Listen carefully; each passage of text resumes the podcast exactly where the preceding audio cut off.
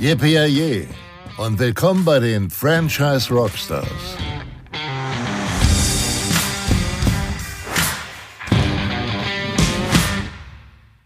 Herzlich willkommen hier zu dem Franchise Rockstars Podcast. Heute wieder einen super spannenden Interviewgast und zwar den Enrico Drechsel von der Trauringschmiede. Er hat die Firma vor 20 Jahren gegründet und ja, vor nicht allzu langer Zeit, vor sechs Jahren ungefähr, zu einem Franchise-System ausgebaut. Warum er das gemacht hat, wie er auf diese Nische von nur Trauringen gekommen ist und was er unter einer Selling Ceremony versteht. Genau das erfahrt ihr alles hier in dem folgenden Interview.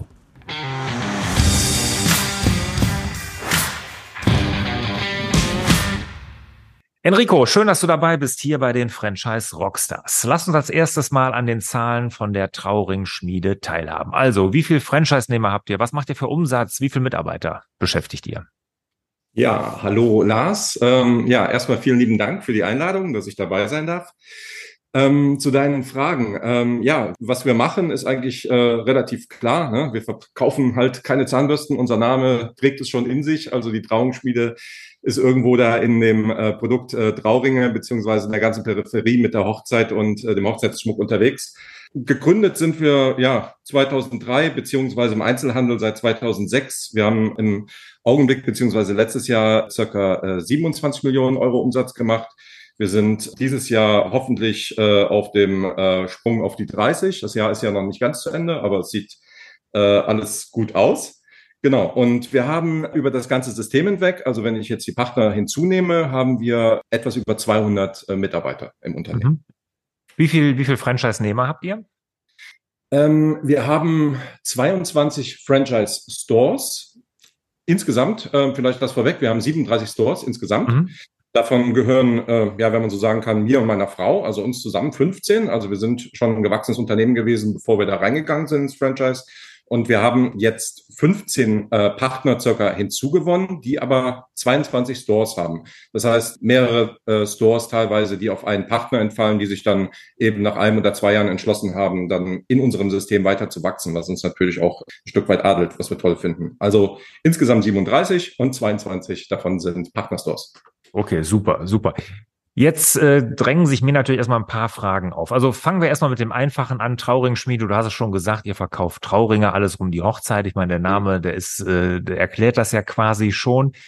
Ähm, das ist ja sehr nischig, ne? Also der Juwelier, der ja auch immer noch Uhren anbietet und irgendwelche Ohrringe oder sowas, ne? Wie, wie bist du drauf gekommen, das so spitz zu machen? Das ist ja auch sehr mutig. Ja, ähm, erstmal, das ist richtig. Wir haben äh, einen relativ engen, eng gefassten Markt. Also Eheschließungen kann man ja äh, sich die Daten ziehen. Da hat man im letzten Jahr, glaube ich, 390.000 Eheschließungen. Von denen sind noch nicht mal alle äh, unterwegs und äh, kaufen Trauringe. Es gibt ja immer noch so ein paar, ich sag mal, äh, ja, Menschen, die sich auch mal so einen Ring gravieren lassen, was wir natürlich dann äh, ja äh, etwas von der Seite beäugen. Mhm. Aber die allermeisten davon kaufen halt äh, Trauringe. Es ist ein sehr enger Markt, das ist richtig. Aber es ist eben auch ein Markt, auf den man sich voll und ganz konzentrieren und einlassen kann, weil er eben so eindeutig zu bespielen ist. Und wir haben 2003, wie gesagt, die ersten zarten Bande mit diesem Bereich geknüpft, sind 2006 dann äh, über den Einzelhandel daran gekommen und haben äh, mit der Zeit, also leider nicht relativ schnell, aber mit der Zeit gemerkt, dass es sogar innerhalb dieses äh, ja, für Außenstehende eher begrenzt wirkenden Marktes nochmal viele Segmente gibt, die durchaus sehr lohnenswert sind. Und wir haben uns eben dann mit unserem äh, System, was sich mit der Zeit gewandelt hat und eigentlich erst seit 2017 so ein echtes Franchise-System ist, haben wir uns dann auf diesen hochwertigen Bereich, also dieses spezielle Segment innerhalb dieser Gruppe spezialisiert. Also wir sind, ähm, oder ich, muss man sagen, bin absoluter Fan von Positionierung und äh, von, von Nischenprodukten und ich denke halt, es kann auch wirklich keinen Markt geben, der, der zu klein ist, wenn man perfekt darauf ausgerichtet ist. Hm, das ist, ist sehr, sehr clever, sehr smart, muss man sagen, und, und sehr mutig, wie gesagt. Also ich finde das wahnsinnig mutig. Wir Unternehmer sind ja oftmals so, dass wir eher den Bauchladen anbieten, weil wir überall Möglichkeiten sehen, sich da wirklich auf das ein Kernprodukt und eine Nische zu beschränken. Das ist wirklich sehr mutig. Toll. Jetzt sagtest du 2.3 gestartet, 2.6 mit den ersten eigenen Geschäften, Filialen. Mhm. Äh, wann kam es dazu, dass du gesagt hast, Franchise kommt für mich in Frage? Ähm, das ist alles eine Entwicklung. Also wenn ich das Wissen von heute hätte, logischerweise hätte ich es ganz anders gemacht. Deshalb ist es alles sehr, sehr statisch und ähm, eher kontinuierlich gewachsen. Ähm, der erste Schritt in Partnerschaften, so haben, haben wir es damals genannt, der hat schon früher stattgefunden. Also wir hatten tatsächlich schon 2014 äh, Stores, die unter der Flagge Trauringschmiede Kundenakquise äh, betrieben haben, die wir auch werblich bei uns ins Marketing eingefasst haben. Allerdings waren die noch nicht äh, unter dem ähm, ja unter dem Reglement oder auch unter der CI der Trauringschmiede unterwegs. Mhm. Wir haben dann halt auch gemerkt, dass es da ähm, durchaus Unterschiede gibt zwischen der Performance unserer eigenen Stores, die wir ja sehr genau administrieren konnten, und diesen äh, Werbepartnern. Und allein was die verschiedenen Produkte angeht, was die Art und Weise des Beratens angeht, was die verschiedenen Legierungen, also äh, spezielle Dinge, die bei uns jetzt in der Branche wichtig sind, was, was hier äh, zum Tragen kommt. All diese Dinge sind eben teilweise dann zwischen den Werbepartnerschaften und unseren eigenen Stores ein bisschen auseinandergelaufen. Und wir haben uns gesagt, wir müssen das enger fassen. Wir müssen die Qualität und das Erlebnis unserer Kunden hier auf das bestmögliche Niveau bekommen. Und das geht halt nur, wenn man eben hier ein, ein System hat, woran sich jeder ein Stück weit anlehnen kann und auch der Kunde genau weiß, was er zu erwarten hat. Und daher haben wir ab 2017 dann unser Franchise, hatten eine große Tagung, da haben wir das ausgerufen. Wir hatten zu dem Zeitpunkt schon ein paar Partner, ähm, haben denen das vorgestellt und haben gesagt, so wird es. Und es wird eben auch nochmal spitzer von der, von der Positionierung her. Aber wir glauben daran, dass das genau der richtige Weg ist. Und ähm, das war dann auch so. Also wir konnten darüber dann tatsächlich ein ganz anderes qualitatives Bewusstsein nicht nur bei uns, bei den Partnern, bei den Mitarbeitern in der Beratung, sondern auch bei den Produkten und bei unseren Herstellern schaffen. Haben also hier viel, ähm, ja, ich sag mal, alte Zöpfe abgeschnitten und uns voll und ganz darauf eingelassen. Mhm, super. Also dann ab 2017 ging das so richtig los mit dem Franchise, vorher schon diese Lizenzpartnerschaften. Super interessant. Jetzt ähm, erzähl doch mal, warum man sich für die Trauringspiele als Franchise-System entscheiden sollte. Was macht euch besonders? Was sind so eure Alleinstellungsmerkmale? Mhm. Also Alleinstellungsmerkmale, gut, das gibt es natürlich ähm, bei vielen Franchise-Systemen, aber was eben bei uns in der Trauringbranche halt oder in der Schmuckbranche halt wichtig ist, ist natürlich auch, dass man zum Beispiel eine gewisse Kontinuität in den Preisen, eine Planbarkeit hat. Wenn ich Einzelkämpfer als Juwelier zum Beispiel bin oder war, äh, bin ich ähm, ja dem, den Konstellationen ausgesetzt, die der Markt halt bietet. Sprich, äh, der Preis für Rohstoffe ändert sich, für Edelmetalle, für Diamanten.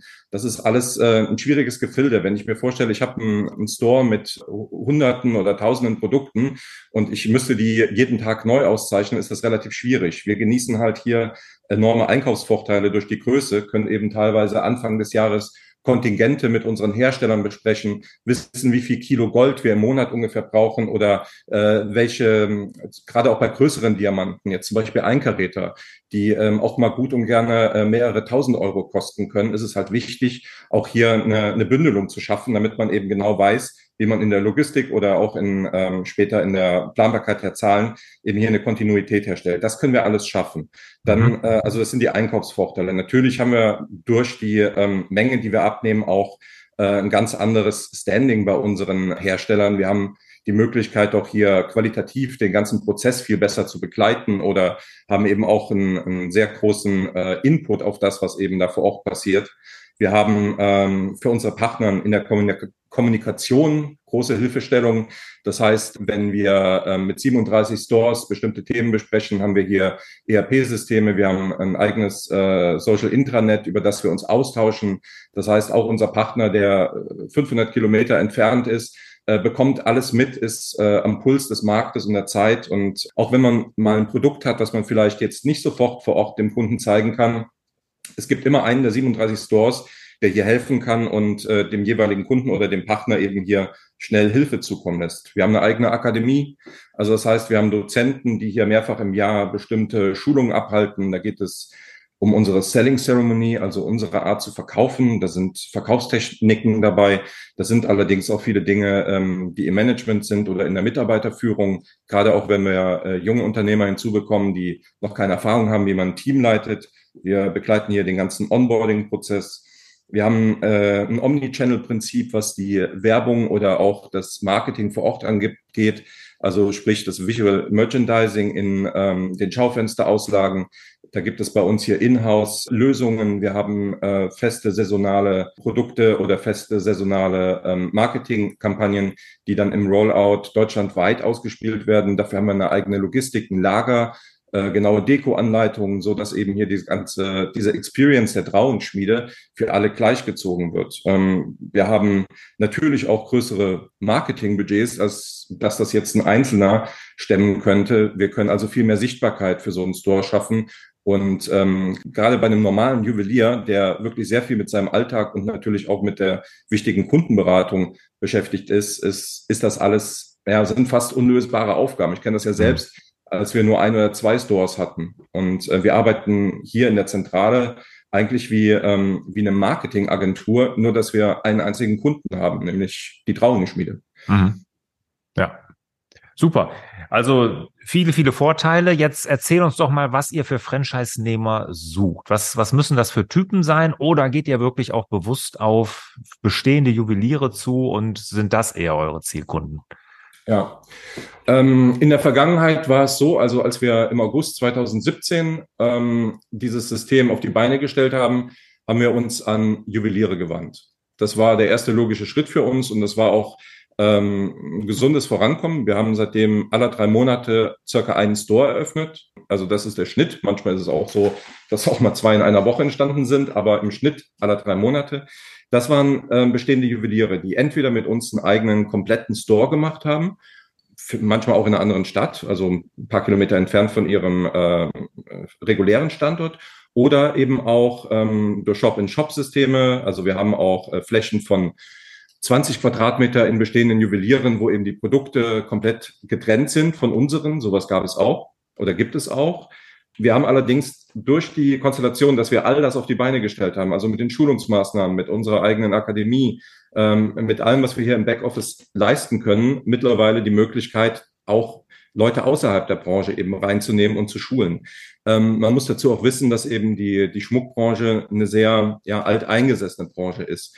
Dass, äh, wenn man sich die, die Daten hier zieht, wie viele Juweliere es noch vor einigen Jahren gab und wie viele es heute gibt, dann sieht man halt auch hier, dass es keine Wachstumsbranche ist. Aber in unserem Segment ist es halt komplett anders. Wir wachsen Jahr für Jahr und wir haben äh, ein enormes Potenzial. Nur ist eben unser Klientel, was aus dieser alten Branche äh, kommt, äh, ist, ist halt endlich. Und wir sehen halt, dass wir sehr gut eben äh, jetzt auch an zwei aktuell bestehenden an neuen Partnern sehen wir halt auch, ähm, dass wir Leute außerhalb der Branche optimal bespielen können mit unserem Know-how und mit unserer Akademie und die eben auch so onboarden, dass sie eine perfekte Trauringspiele abbilden können. Mhm. Okay, also nicht nur bestehende Juweliere, sondern auch Quereinsteiger. Worauf genau. achtet ihr bei den Quereinsteigern? Was, was müssen die mitbringen? Ja, ähm, das Allerwichtigste ist, dass die es lieben, mit Menschen umzugehen. Das ist halt bei uns vielleicht nochmal ein viel wichtigerer Punkt als in anderen Bereichen, mhm. weil es gibt kaum ein Produkt, was emotionaler ist und wo ich ähm, mehr Erwartungshaltung, zumindest unterbewusst habe, wie ähm, bei dem Kauf eines Traurings oder eines Verlobungsrings. Wenn ich äh, mir vorstelle, ich kaufe äh, einen Computer oder sonst was, also diese Experience ist erstmal ohnehin für maximal zwei, drei Jahre wichtig. Noch dazu erinnere ich mich kaum daran, wie diese Beratung stattgefunden hat, was da genau war. Aber bei uns im Trauring-Bereich erinnert man sich auch nach 20 Jahren noch daran, wie man gemeinsam diesen Trauring ausgesucht hat. Das ist ein ganz anderes äh, Standing, was man hier eben als äh, oder auch eine andere Verantwortung, was man hier als Trauungsspieler mitbringt. Und deshalb ist es wichtig, dass unsere Berater oder eben auch die, die Partner, die potenziellen Partner, es lieben, mit Menschen umzugehen und emotional sich auf dieses ganze, diese Zeremonie einlassen zu können. Das ist für uns das Wichtigste. Ja, und äh, dann brauchen wir natürlich auch Menschen, die einfach auch Macher sind, die auch andere Leute gerne führen möchten und die in der Lage sind, eben auch so ein Unternehmen mit uns gemeinsam groß zu machen. Super. Und Invest, was muss ich ungefähr investieren, um bei euch Partner zu werden? Das ist äh, unterschiedlich. Es kommt darauf an, wie, ähm, wie groß äh, der Store natürlich ist. Äh, die Fläche muss man, muss man sagen, rechnen wir ungefähr immer so um die 1000 Euro pro Quadratmeter. Das heißt, das ist für, für das Möbelkonzept. Da sind dann äh, aber auch schon, äh, ist auch schon Technik äh, inkludiert. Darüber hinaus kommen natürlich Dinge wie, äh, wie Waren. Also das heißt, es muss auch ein gewisses Warenkontingent da sein. Es gibt allerdings auch viele Sachen, die von uns in Kommission gestellt werden. Also wenn wir an einen Standort glauben, dann glauben wir hundertprozentig dran. Das ist eben auch wichtig. Äh, und dann kommt es darauf an, was in dem Standort oder welches Klientel eben diesen Standort aufsucht, weil es ist manchmal auch unterschiedlich. Wenn ich zum Beispiel in Stuttgart Innenstadt bin, habe ich halt ein viel höheres Kontingent an ähm, hochwertigeren, zum Beispiel Einkaräter oder sogar noch größeren Steingrößen vorhanden. Das heißt, das ist dann wieder ein anderes äh, Preisschild, als wenn ich zum Beispiel jetzt ja irgendwo in einem ländlichen Gebiet ergründe. Eine Frage interessiert mich ja schon die ganze Zeit. Äh, was kostet denn so, wenn Trauringe so im Schnitt, was verkauft ihr da heutzutage? Ich meine, bei mir ist meine Hochzeit schon über 25 Jahre her, deshalb ich habe da überhaupt keine Ahnung mehr. Was kostet das denn heutzutage? Das wirst du ja wissen. Ich meine, ihr seid sehr wahrscheinlich so zahlenbasiert. Es ist natürlich total unterschiedlich. Also wir haben natürlich äh, bestimmte Materialien, die bei uns aufgrund der Wertigkeit, der Qualität eingesetzt werden.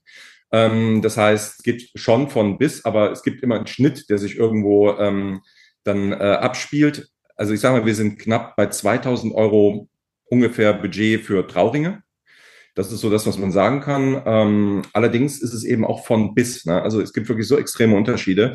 Auch im Solitärbereich vor allem, da ist der Schnitt auch knapp über 2000 Euro. Also Solitär heißt ein Verlobungsring oder was ich meiner ähm, Freundin, Frau eben dann auch gerne zu Weihnachten mal zukommen lasse. Aber hier gibt es völlige Ausreißer. Also wir haben zum Beispiel in den größeren Städten auch häufiger ähm, Ringe, die auch für 20 oder auch für, für 50 oder 60.000 Euro verkauft werden. Das ist bei uns auch keine Seltenheit. Das heißt, der Schnitt, der sich da bildet, ist immer ja, mit Vorsicht zu genießen, weil es eben zu beiden Seiten äh, extreme Ausschläge geben kann. Wahnsinn. Bevor wir zu den Schlussfragen kommen, meine Lieblingsfrage, Trauringschmiede gibt es jetzt ja seit über 20 Jahren oder 20 Jahre jetzt. Mhm. Eine Erfolgsgeschichte, Wahnsinn, was ihr auch für Umsätze macht. Das ist sehr beeindruckend, wie viele Partner, wie viele Filialen. Aber ich weiß ja, da sind ja auch immer einige Herausforderungen zu Nebenkliffen, zu umschiffen. Was würdest du denn sagen, war so die größte Herausforderung in 20 Jahren Trauringschmiede und was hast du daraus gelernt? Ja, Früher waren es andere Herausforderungen als die, die heute jetzt äh, am Markt sind, aber man kann es immer runterbrechen auf das, auf das Vertrauen, was man schaffen muss. Äh, 2003, als wir gestartet haben, waren Trauringe nicht unser Hauptprogramm. Also damals waren wir vor allem auch im, im Diamanthandel oder was heißt wir? Damals war es ja meine Frau und ich. Ne? Da war da war kein großes Team von äh, von 200 Leuten oder so. Aber ähm, wir haben damals online verkauft 2003. Wir hatten den ersten Konfigurator auch schon 2003, also sprich ein System, womit man einen Ring online konfigurieren und bestellen konnte. Allerdings gab es damals eben preisliche Hürden. Also im, im Jahr 2003, 2004, 2005 war das ungefähr bei 200, 300 Euro und darüber hinaus waren die Leute halt nicht bereit, online Geld auszugeben, weil dafür das Vertrauen gefehlt hat. Ähm, das ist heute deutlich nach oben verschoben, muss man sagen. Aber für uns war damals eben der Schritt, äh, in, äh, in POS zu gehen, also in Köln selbst einen Store zu gründen und dort eben dann in den Einzelhandel die Produkte einzubringen, was dem ganzen System enormen Schub gegeben hat oder damals noch kein System. Und ähm, genauso mit dem Vertrauen, das ist heute, wenn jemand die Trauenschmiede sieht, Dinge über uns liest, ähm, Werbung von uns wahrnimmt, irgendwo ein Product Placement sieht, er hat ein bestimmtes Gefühl und möchte natürlich auch, dass diese Customer Journey homogen, ähm, das sagt er so nicht, aber er erwartet, dass diese Customer Journey homogen bis zu der ähm, Beratung und dem Abschluss dann ähm, auch gefahren wird.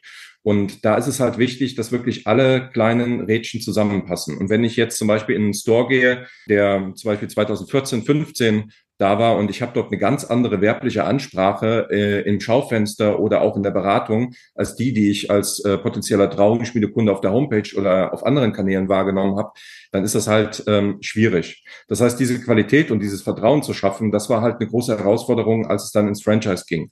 Klar, wir haben ein Franchise-Handbuch, man kann sich äh, ein paar hundert Seiten durchlesen, aber das macht natürlich auch nicht jede Teilzeitkraft ähm, und hat alles auf dem Schirm. Das heißt, man muss eben hier sehr, sehr nachpflegen. Wir haben viele Dinge installieren müssen und äh, haben ein Qualitätsmanagement bei uns. Äh, wir besuchen die Filialen regelmäßig, aber das eben auf das Niveau zu bekommen, dass man jedes Mal die gleiche Qualität in jedem Store abrufen kann äh, und dieses Vertrauen beim Kunden schafft, das ist und bleibt auch immer eine Herausforderung, aber wahrscheinlich in jedem Franchise-System.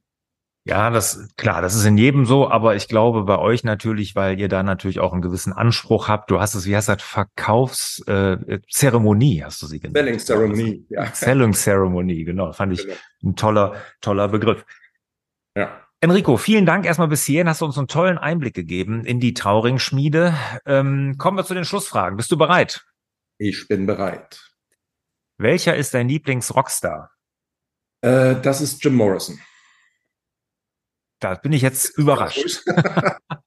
Weil ich habe dich wirklich für deutlich jünger gehalten. Ich wusste gar nicht, dass du den kennst. ja, klar kenne ich den. Ja, äh, also hat jetzt also nichts mit dem Alter zu tun. Der war ja, äh, den gab es schon nicht mehr, als ich geboren wurde, aber es war halt in meiner Jugend, hat, hat mich die Musik von ihm oder von den Doors halt äh, begleitet. Ich habe das äh, geliebt, noch bis heute. Finde es total toll, dass jetzt meine Kinder auf den Trichter kommen, ähm, also vor allem die beiden Älteren, die jetzt äh, 17 und 15 sind und die mhm. hören auch John Morrison. Also das äh, gefällt mir sehr. Da ist der Papa sicherlich nicht ganz unschuldig. ja. Dann die letzte Frage. Welches Buch hat dich als Unternehmer und Mensch am meisten geprägt? Ja, das ist, ähm, der Titel ist blöd. Ähm, das ist Denke nach und werde reich. Aber hier geht's halt auch nicht um den materiellen Reichtum, sondern dieses Buch ist, glaube ich, vor, vor 100, vor, ich glaube, vor 100 Jahren circa geschrieben worden mhm. von Napoleon Hill. Und ähm, das habe ich gelesen, da war ich, ich meine, 14 oder 15. Ähm, ich weiß nicht, ob es mich heute so abholen würde, aber es war damals eben ein, ein Buch, was, was mir gezeigt hat, dass es da draußen eben deutlich mehr gibt, wenn man sich ähm, von seiner Persönlichkeit darauf einlässt. Und zum Thema Persönlichkeitsbildung und ähm, welche Möglichkeiten man im Leben haben kann und dass man ähm, nicht also dass man die Möglichkeit hat, sich selber zu entfalten, das hat mir dieses Buch eben deutlich gemacht. Und das fand ich ganz, ganz toll. Und ähm, ich habe es dann, ähm, weil es auch vor allem super leicht verdaulich ist, ist immer so in kleinen Anekdoten geschrieben, habe es dann auch meinen, meinen Kindern zum Lesen gegeben, also auch schon vor ein paar Jahren. Sehr schön. Echter Klassiker, absolut ja. lesenswert. Finde ich richtig toll. Enrico, vielen, vielen Dank. Hat Spaß gemacht. Ja, hat mich gefreut. Vielen Dank für die Einladung. Ja, und ich wünsche dir, lieber Enrico, alles Gute und unseren Zuhörern und Zuhörern natürlich auch. Mach's gut. Ciao. Ja, ebenfalls. Danke. Franchise Rockstars. Der Podcast rund um das Thema Franchising und Existenzgründung. Ungefilterte Informationen, wertvolle Tipps und exklusive Einblicke hinter die Kulissen der Rockstars im Franchise-Business.